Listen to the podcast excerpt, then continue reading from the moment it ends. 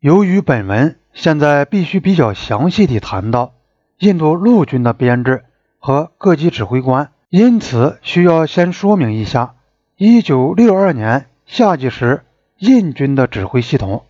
陆军总部当然设在新德里，普恩·塔帕尔上将因陆军参谋长，考尔中将是他的参谋局长。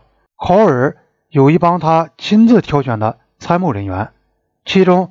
最重要的是他的副手乔钦·迪龙少将和作战处长帕里特准将。东部军区司令部设在勒克瑙，负责从北方邦旗经过麦克马洪线到缅甸和东巴基斯坦边境这一漫长的弧形边界，并负责对那加叛乱分子的讨伐。军区司令由前任参谋局长莱普恩中将担任，下属第三十三军。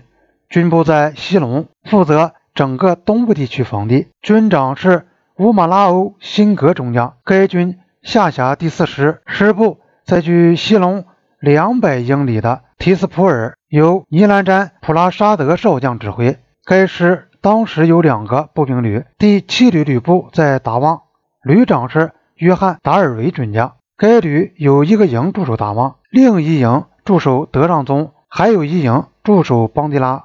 第五旅旅部设在北拉金普尔，下辖三个营，分散驻守东北边境特区的其余地区。原由第四师指挥的第十一旅，当时在那加地区执行任务，部署该师建制。一九六二年头六个月里，陆军总部为了执行前进政策，而下令在麦克马洪线上建立的二十四个新哨所都不在兼泽马尼地区。这大概反映陆军总部了解政府已做保证，如果中国不破坏该地区现状的话，印度也将不予破坏。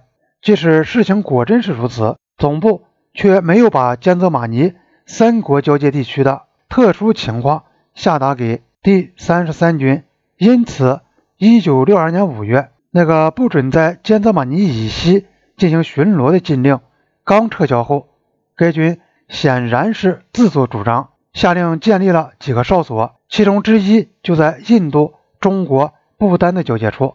同时下令在麦克马洪线的另一端的印度、中国、缅甸三国交界处建立一个哨所，但那里的地形条件太困难，因而巡逻队无法接近。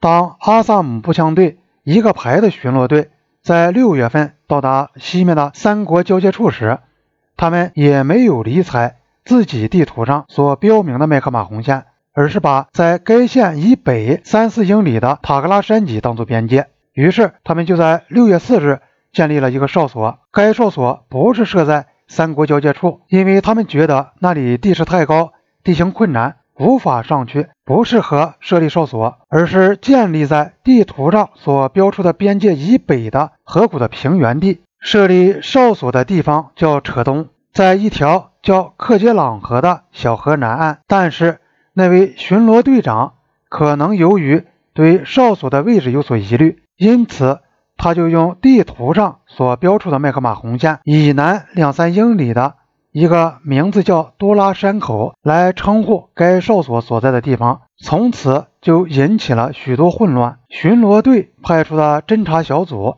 到达了塔格拉山口，站在山口上看到了一个叫做“乐”的相当大的西藏村庄，却没有发现中国部队。这证实了中国人所说的，他们在东段一直遵守着1959年协议，不在实际边界进行巡逻。这也许可以说明为什么要隔那么久，他们才对印度建立多拉哨所做出反应。虽然看来，在这一哨所所建立后，不见得。不是马上就知道的。那位巡逻队长是一名陆军上尉，把这个新建立的哨所留给了一个下级军官指挥，自己回到提拉普尔，直接向师长普拉沙德将军，也就是他的叔父报告。多拉哨所在达尔维准将管辖地区之内。达尔维对建立一个必然会引起中国的反应这样一个哨所是否明智，曾提出疑问。但是上级叫他不要管，因为建立新哨所事关国家政策。这是加勒万河谷事件的重演。普拉沙德将军鉴于三国交界地区的特殊性质，对杜拉哨所的位置选择提出了意见。他建议，如果要把塔克拉山脊当做边界的话，哨所应该移至塔克拉山口。军队把他的报告和建议转了上去，终于送到了外交部。至少从1959年起，外交部就很清楚关于麦克马洪线西段的一切情况，并一直主张塔克拉山脊是边界的标志。现在，印度外交部不顾印度在1959年向北京所做出的。不改变这一地区状况的保证。答复说，陆军如果还没有把印度管辖权推进到塔克拉山脊的山顶的话，现在他可以这样做了。